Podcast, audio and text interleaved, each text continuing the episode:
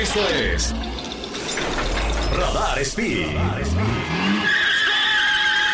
Pruebas, noticias, lanzamientos, novedades y todo lo relacionado al apasionante mundo automovilístico. Radar Speed. Arrancamos.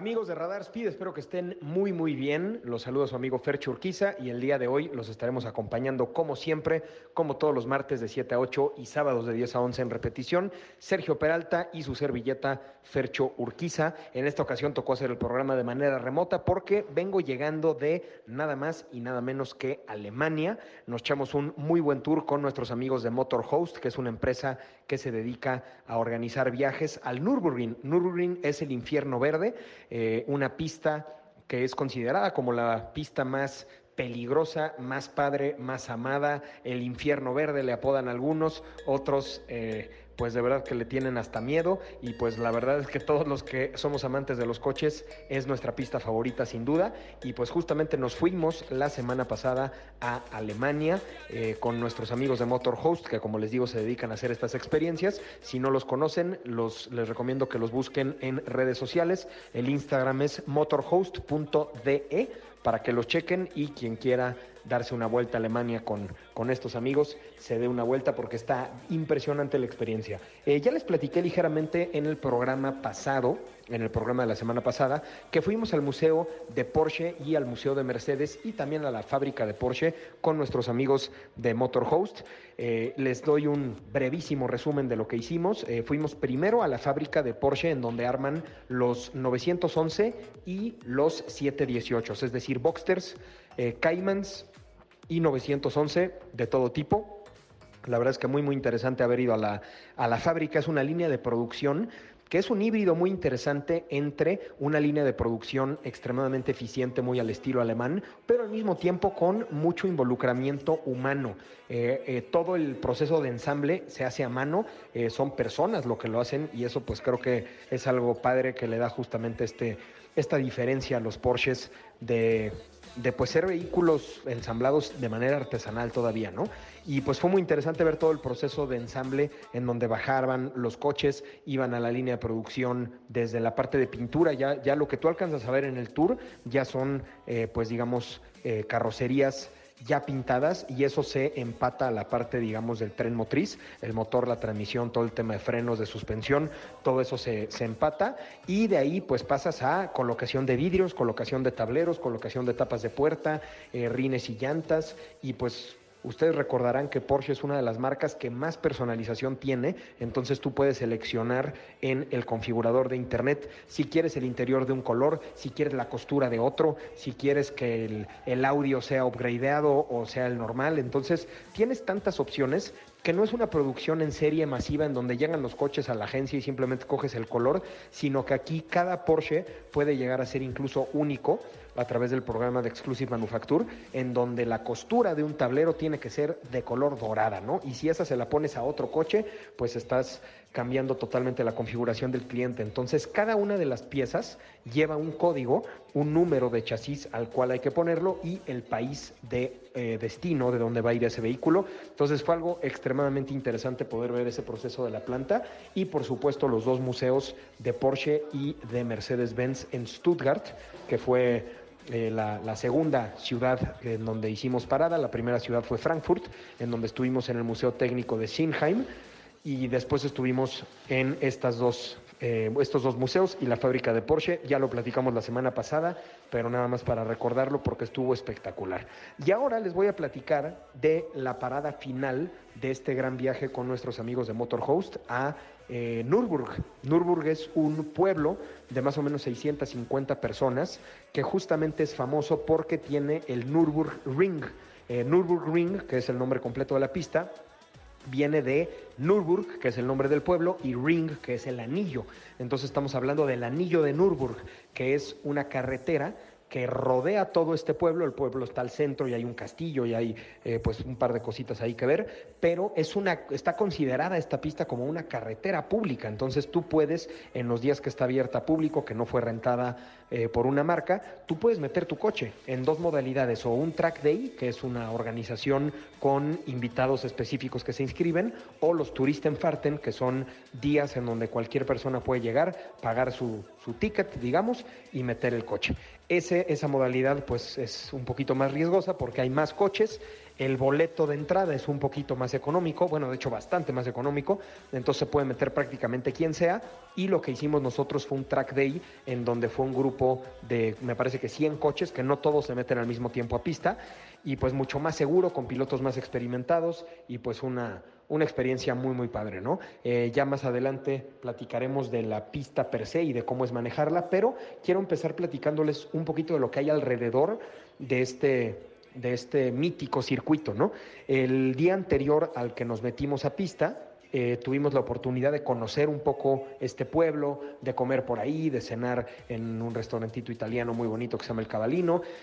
Y pues nos dieron un tour de la parte vieja de Nürburgring de los pits antiguos, de los pits anteriores, que curiosamente hoy en día pues estamos acostumbrados a, pits lineales que están en la lateral de la recta principal de la mayoría de circuitos, pero en este caso pues eh, son unos pits que estaban encuadrados y eran una cantidad de coches impresionante. Y justamente ahí en esos pits, en el pit número 54, es donde surge la leyenda de los Silver Arrows, de, los, las flechas plateadas, que es como se le llama hoy en día a los Fórmula 1 de Mercedes.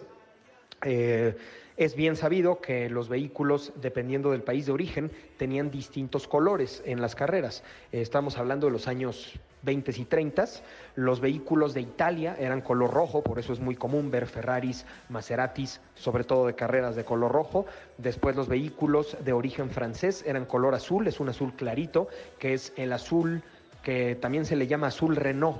Es un azul clarito, eh, como azul cielo eh, que se utiliza muchísimo por Renault, incluso hoy en día por Bugatti, por varias marcas francesas que pues competían con estos colores. Después tenemos el verde botella, que era el color insignia de eh, Inglaterra, de Gran Bretaña, en donde los vehículos, pues Jaguar, los minis clásicos, todos estos, eh, muy, era muy común verlos con colores verdes botella. Y finalmente los alemanes, que todo mundo tenemos en nuestra mente el color plateado, relacionado a los vehículos alemanes, pero esto no sucedió hasta 1934, en donde en el garage de número 54 del Nürburgring llegan a una carrera, el equipo de Mercedes, van a pesaje y resulta que no están pasando el peso mínimo que deberían de tener. Es decir, estaban eh, un poco más pesados, un kilo más pesados y, y tenían que aligerar el coche de alguna manera. Entonces, lo que se les ocurre a los mecánicos es durante la noche raspar todo el coche eh, con, con, lijas, quitarle toda la pintura, toda la preparación previa y dejarlo en lámina desnuda. Y esto ocasionó que le bajaran un poquito más de un kilo y ya con eso pudieran competir en la categoría. Y entonces ese auto, ese Mercedes-Benz, corrió en lámina desnuda, corrió, me parece que era de aluminio, entonces corrió con el aluminio desnudo, plateado, y alguno de los comentaristas dijo que porque el coche era muy rápido, parecía una flecha plateada. Y ahí surge, amigos, esta leyenda, este icónico eh, pues título que se le da a los Mercedes-Benz de las flechas plateadas.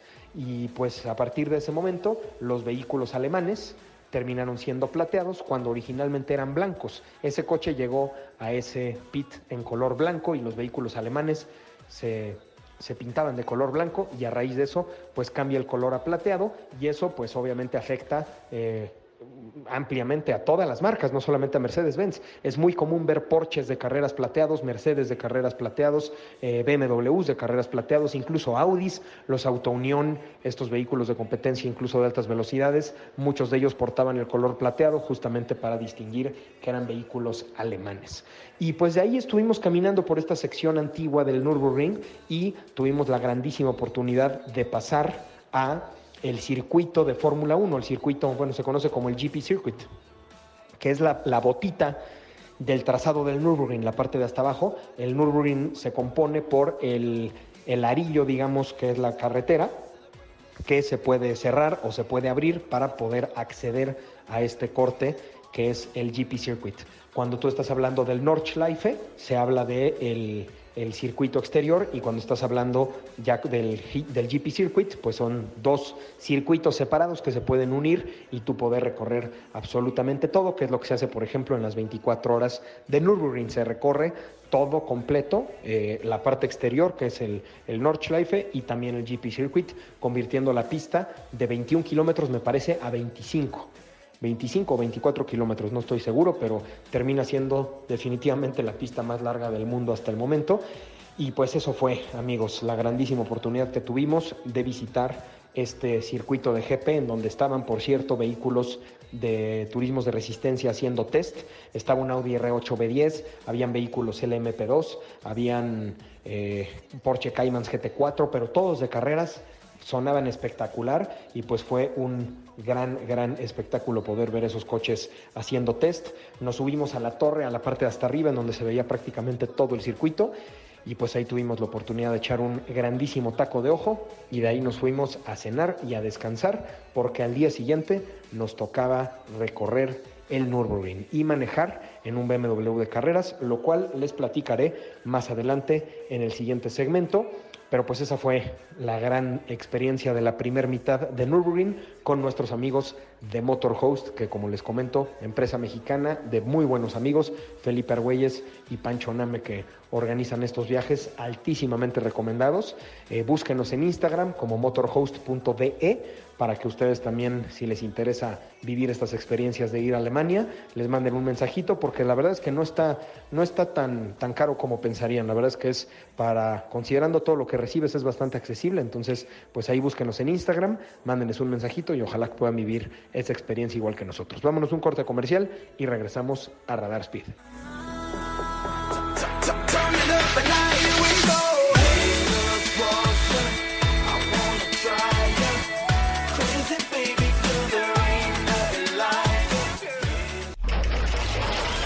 Esto es Radar Speed.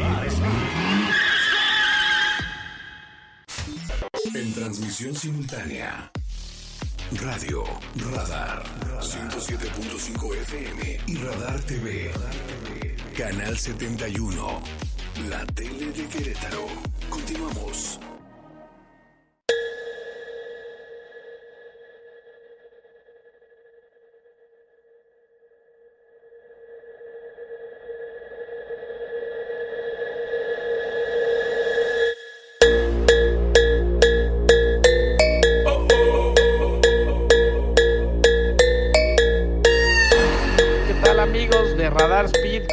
Bienvenidos de vuelta de este brevísimo corte comercial.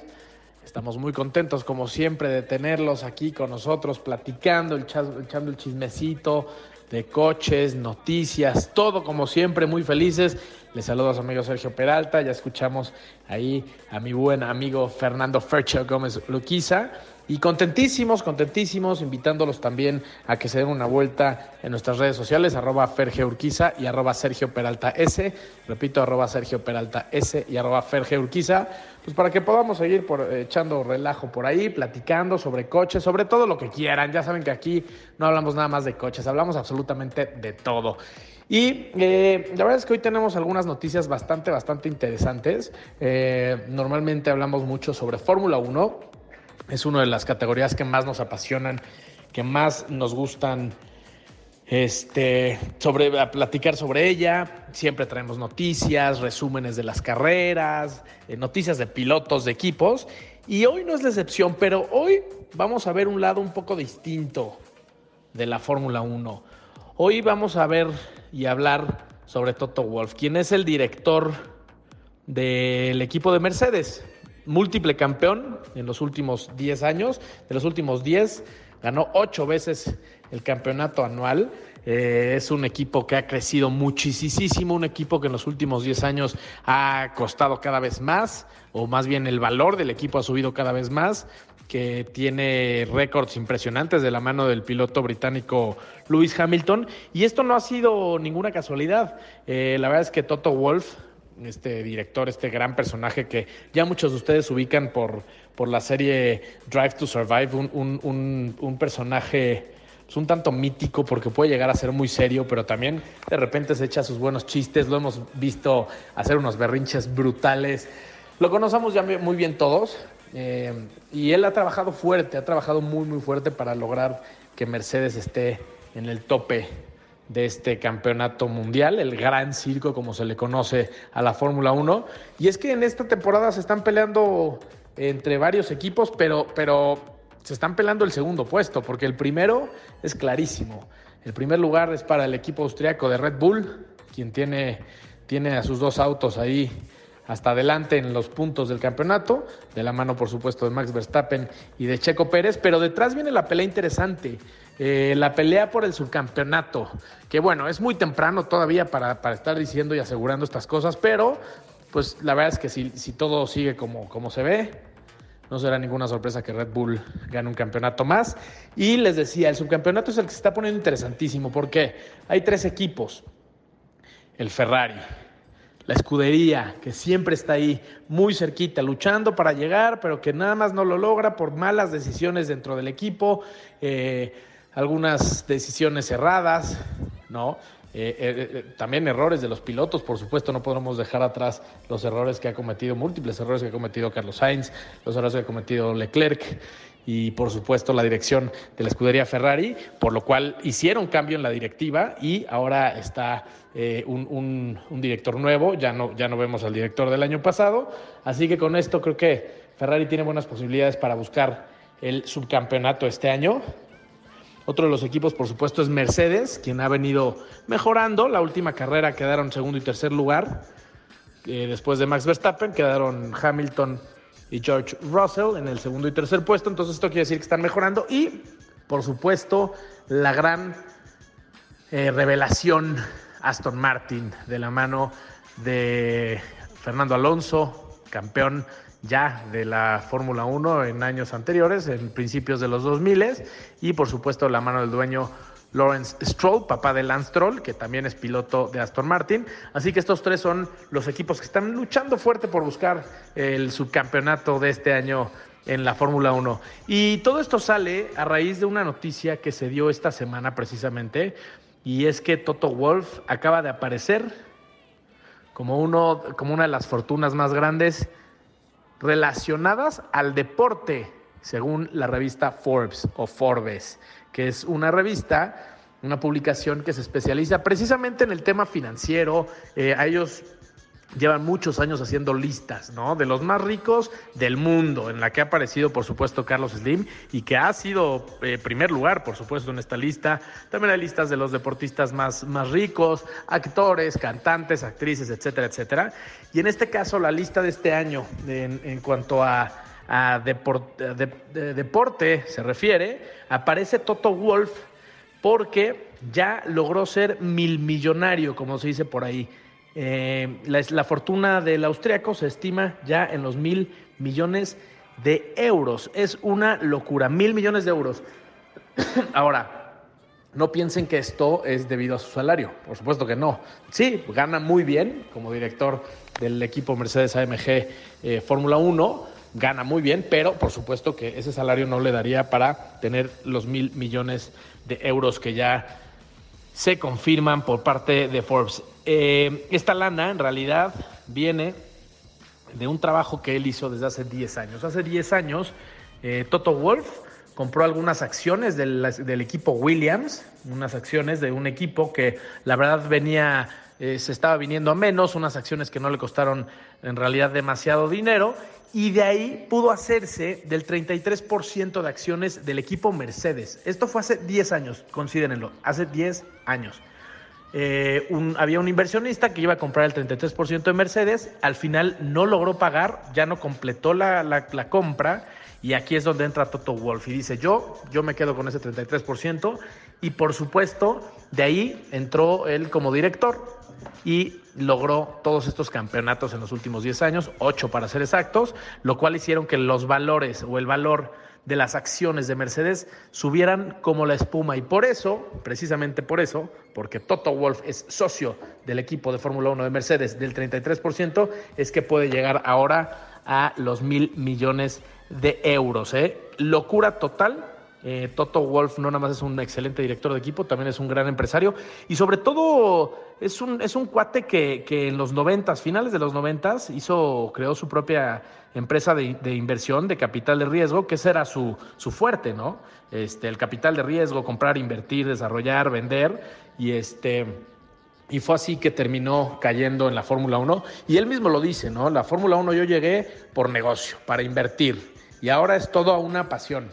Y, ahí, ahí está Toto Wolf, una, una persona, la verdad es que de admirarse, porque, porque es un cuate muy, muy inteligente, que no nada más sabe dirigir al equipo, sino también sabe convertirlo en lana. Y de hecho se hablaba y se especulaba que este año ya quizá no fuera director técnico de Mercedes, del, del, equipo de Mercedes, pero aceptó, dijo, órale, me he hecho otro añito con la condición de que no tenga que ir a cada gran premio del año, pero a ver, conociendo a Toto Wolf, seguramente estará ahí acudiendo a todos los grandes premios de este año, sobre todo porque ahora están empezando a andar más duro los, los Mercedes. ¿eh? La verdad es que Mercedes está cada vez mejor, ya lo veíamos en, en el en el último Gran Premio, en el que, de Australia, por supuesto, en el que quedan segundo y tercer lugar. Por supuesto, fue una carrera llena de incidentes, una carrera rarísima, pero los Mercedes empiezan a tener más ritmo. Y según Toto, el mismo Toto Wolf, eh, todo el error y, la falta de performance que han venido demostrando eh, durante estas últimas carreras y sobre todo el final eh, del, del campeonato pasado, viene gracias al triunfo de Brasil en 2022. Ya de las últimas carreras Recuerden que en el 2022 Mercedes no andaba tan bien como habían estado acostumbrados, porque eh, tuvieron algunas actualizaciones tecnológicas, sobre todo aerodinámicas, con el tema del piso, la altura del piso con respecto, eh, bueno, el piso del coche con respecto a la pista, digamos, al piso, eh, en el que tuvieron muchas, muchas broncas, problemas de fiabilidad, y que para el final de la temporada Mercedes empezaba a parecer que ya empezaba a rodar más rápido. De hecho, tuvieron buenas buenos resultados ahí en, en, Brasil, por supuesto que ganó, eh, eh, eh, Russell gana en Brasil, este, y tuvo, pues ahí tuvieron varios, varios buenos resultados al final, al final de la temporada pasada, por ejemplo en, en, Bahrein, este, fue, fue poco a poco mejorando el Mercedes, pero cuando llegan a Brasil 2022, a Interlagos, y ganan esa pista, piensan que ese era el camino correcto a seguir. Ellos dijeron, aquí es por aquí, nos costó trabajo, pero estamos listos, mantengamos esta configuración. Y para el W14, que es el auto de esta temporada, no hicieron grandes cambios pensando que esa era la, la oferta correcta de paquete aerodinámico y pues resulta que no. Resulta que llegan a los primeros grandes premios del 2023 con el W14, con los mismos, no errores, no voy a decir errores, porque al final eh, los ingenieros son los que están tratando de descifrar una forma nueva de tener cierta ventaja. Entonces eh, se inventaron este nuevo concepto que no funcionó, pensaron en Brasil que sí funcionaría y pues ahorita lo están pagando, ¿no? Eh, gracias al tope presupuestal que se puso hace algunos años, que quiere decir que, los equipos tienen solo cierta cantidad de dinero para desarrollos en sus coches, pues gracias a este tope presupuestal están, están teniendo problemas, sobre todo para actualizar su coche y hacerlo un poco más rápido. Pero a ver, este tema del tope presupuestal, ellos fueron parte también de ese acuerdo. Todos los equipos estuvieron de acuerdo este, de meter el tope presupuestal y ahora Mercedes es el que resulta desfavorecido con esta decisión.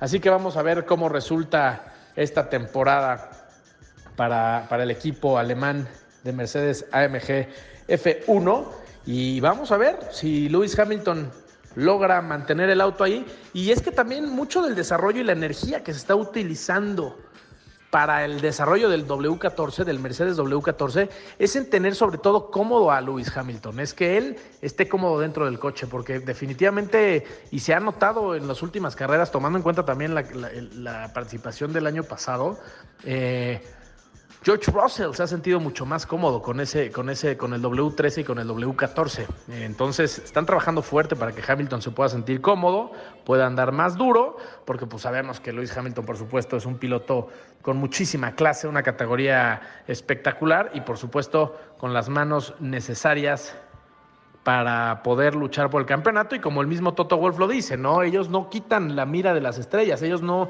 no, no quitan el dedo del renglón de, buscar otro campeonato. Eh, y, ahorita está lejano, como ya les decía al principio del bloque, está lejano porque Red Bull está brutal, pero ellos no van a quitar el dedo del renglón. Ahora, en este aspecto, Lewis Hamilton dice que el Red Bull de ahorita, el Red Bull de este año, es el coche más rápido que ha visto en su vida y más superior que ha visto en su vida. Y de repente, pues ahí se olvida, se olvida lo que él hizo con los Ws de antes, ¿no? El, el, W2, el 11, el 10, eh, muchos campeonatos, 7 para ser exactos, casi seguidos, 8 seguiditos para Mercedes, eh, todas las poles, todos los triunfos, todo eso también fue mucho gracias al desarrollo del equipo de Mercedes. Así que que Hamilton diga ahorita que el coche, que ese Red Bull es, superior y supremo y nunca había visto algo así, pues yo creo que se le está olvidando la supremacía que tuvo precisamente Mercedes en estos últimos años. Así que bueno, pues a pensarse, ya sabemos que la Fórmula 1 cada vez se trata más de show y menos de deporte, de deporte. Así que pues estas, estas declaraciones son parte ya de este gran, gran circo y que además, como lo sabemos, por supuesto, la serie ha aportado muchísimo a este tema. Eh, muchísimas gracias. Vamos a un corte comercial rapidísimo y volvemos. Esto es Radar Speed, el programa de autos Pertuti, con su amigo Sergio Peralta y Fernando Gómez Urquiza. No se vayan, regresamos.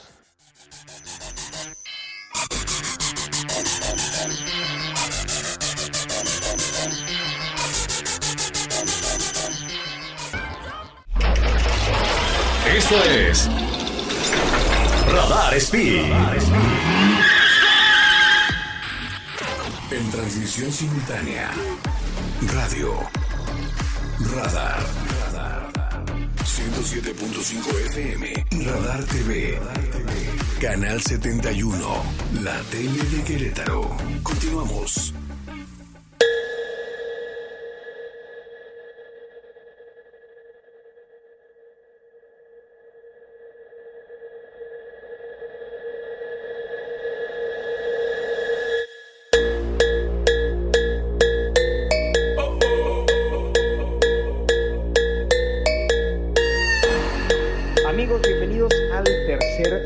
Al tercer bloque de este su programa favorito de coches, Radar Speed, el programa de autos para todos con Fer Churquiza y Sergito Peralta.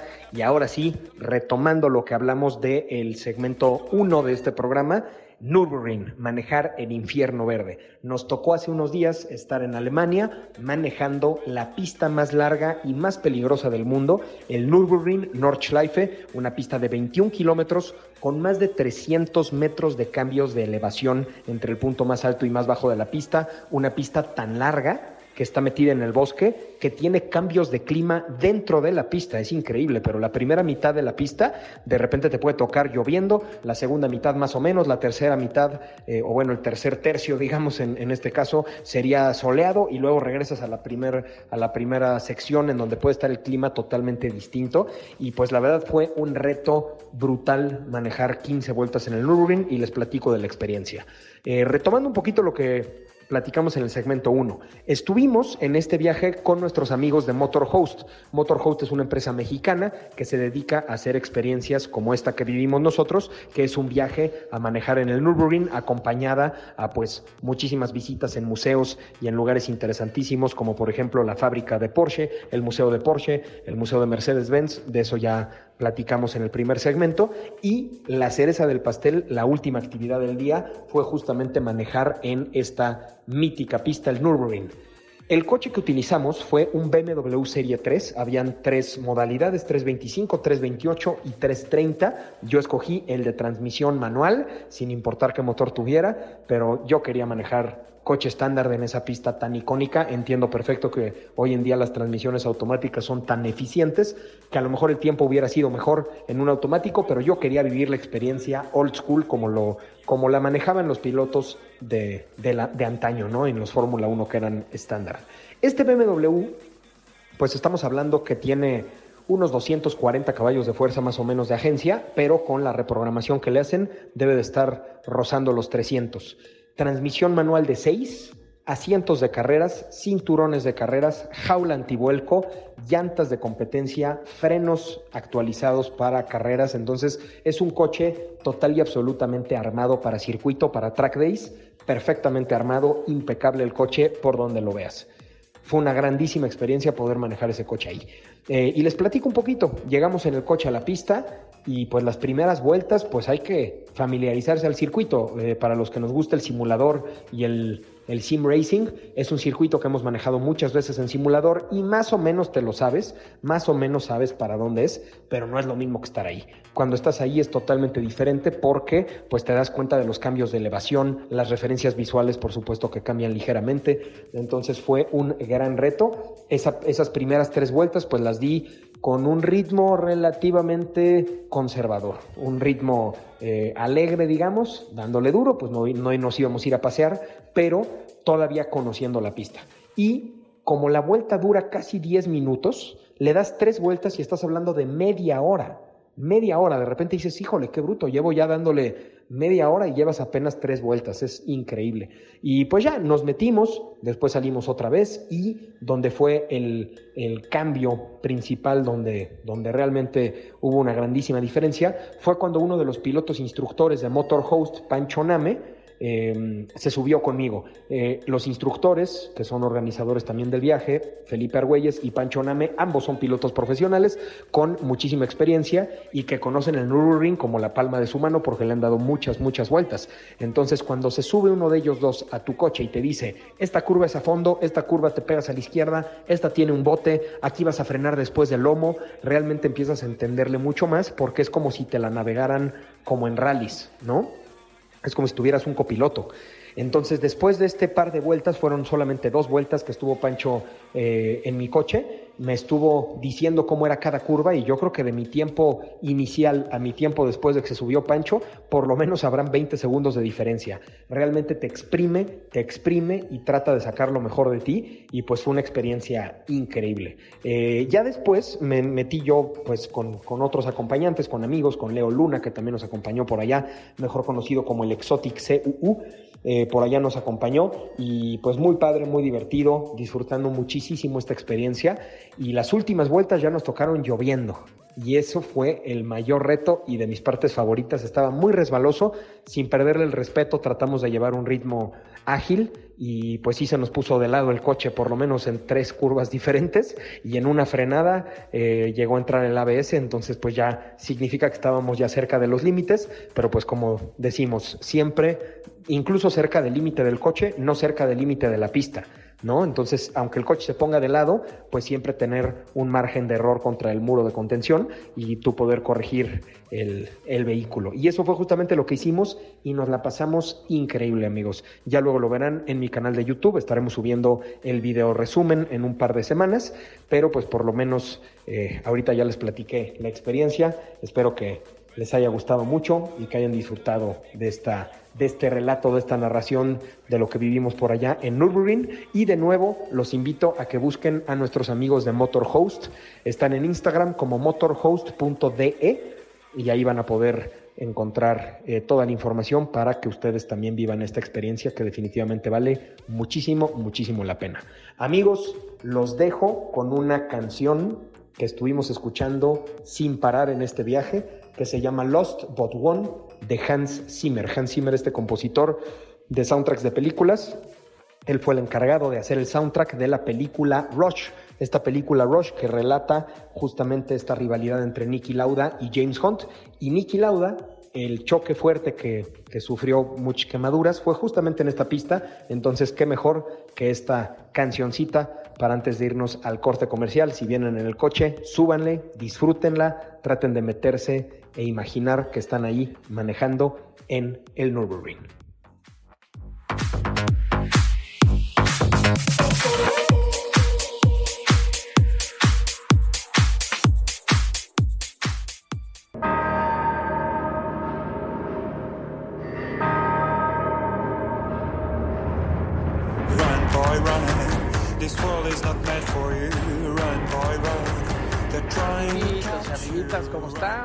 De vuelta de este brevísimo corte comercial.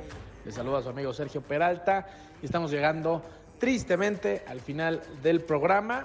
No sin antes recordarles que tenemos repeticiones los sábados a las 10 de la mañana y también recordarles que estamos ahí para ustedes en nuestras redes sociales, arroba Sergio Peralta S, arroba Ferge Urquiza, para seguir platicando todo el tema de los coches, de lo que quieran en realidad.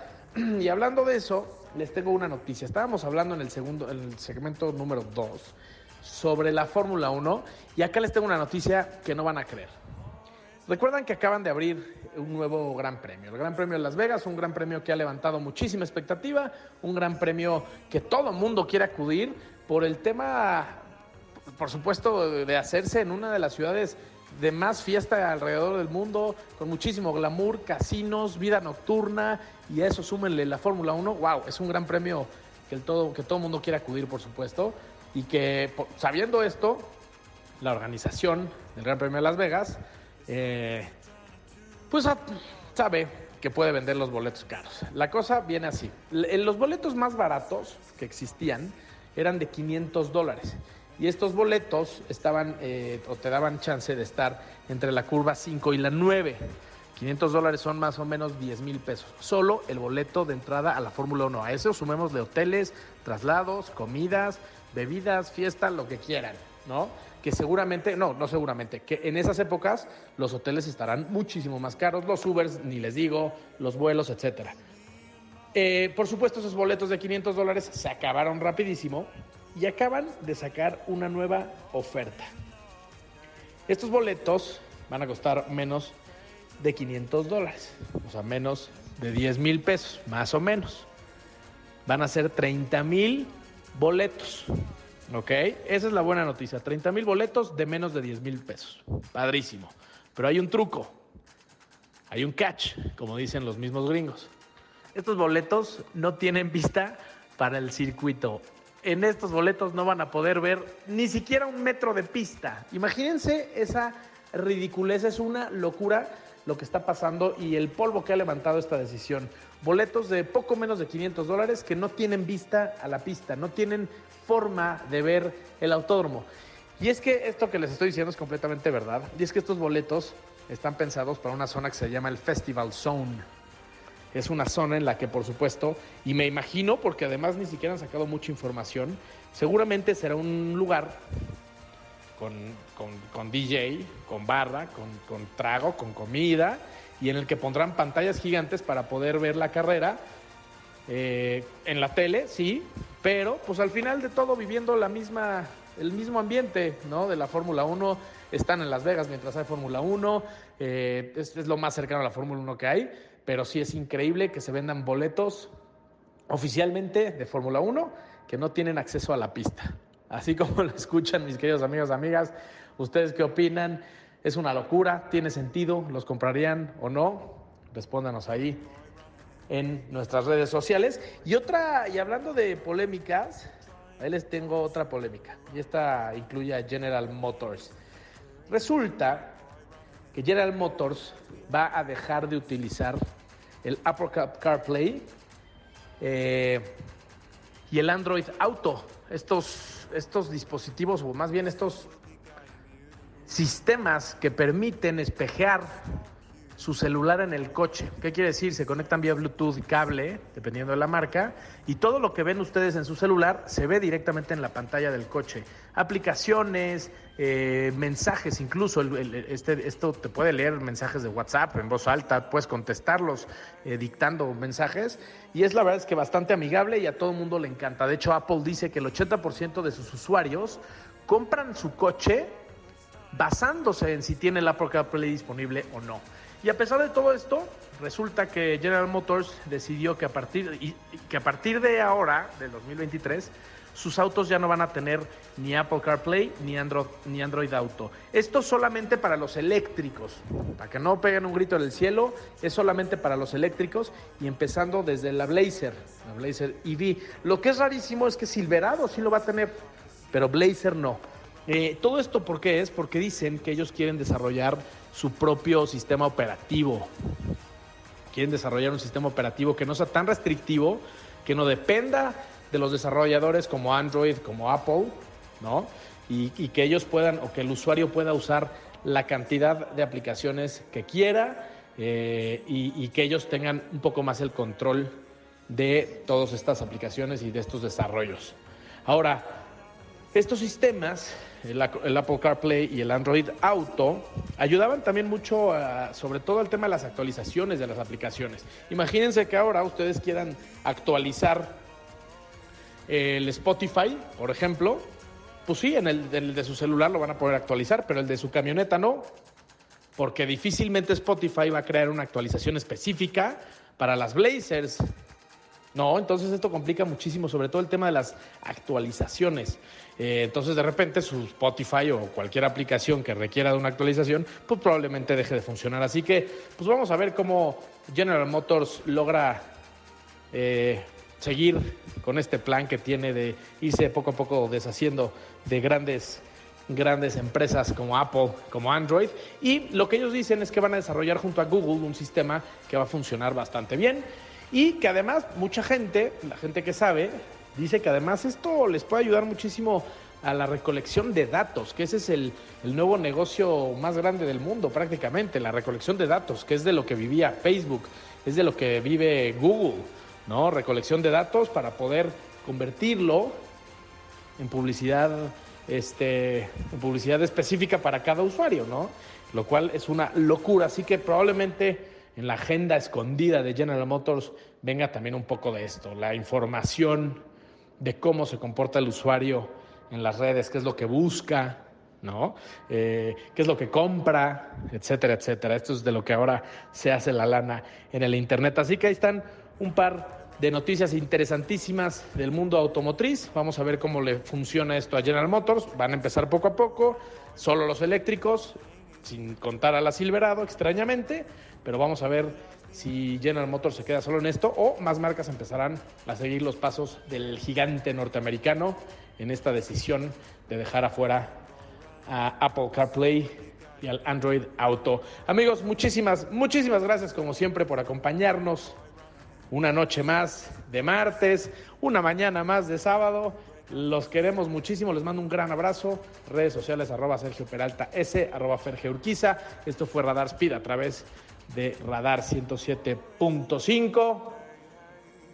Sergio Peralta se despide, Ferche Urquiza se despide. Los queremos mucho y hasta la próxima.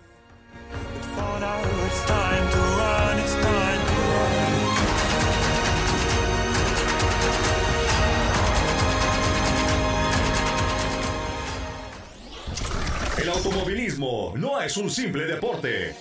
Es una disciplina y en Radar Speed te enterarás de todas las noticias, novedades, lanzamientos y todo lo relacionado al apasionante mundo automovilístico. Escúchanos en una próxima emisión aquí por Radar 107.5 FM. FM.